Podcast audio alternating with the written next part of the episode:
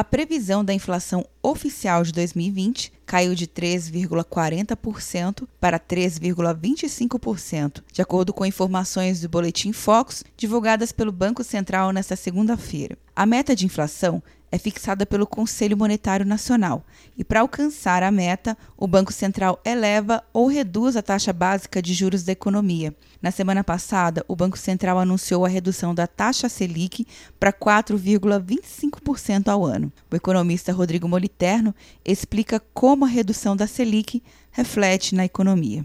O primeiro impacto é mais um impacto fiscal, né?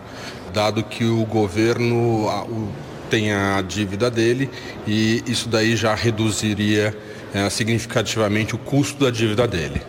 O segundo impacto é a sinalização de um juros baixo, esperando que esse juros baixo chegue à economia e, por consequência, é, consiga as pessoas terem acesso a crédito mais barato para poder estar adquirindo outros tipos de produto, consumindo em é, imóveis, carros, fazendo financiamentos.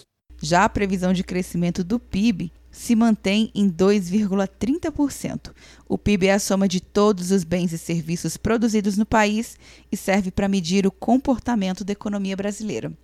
Quer um ano sem mensalidade para passar direto em pedágios e estacionamentos? Peça a Veloy agora e dê tchau para as filas. Você ativa a tag, adiciona veículos, controla tudo pelo aplicativo e não paga mensalidade por um ano. É por tempo limitado. Não perca. Veloy. Piscou, passou. De Brasília, Luciana Castro.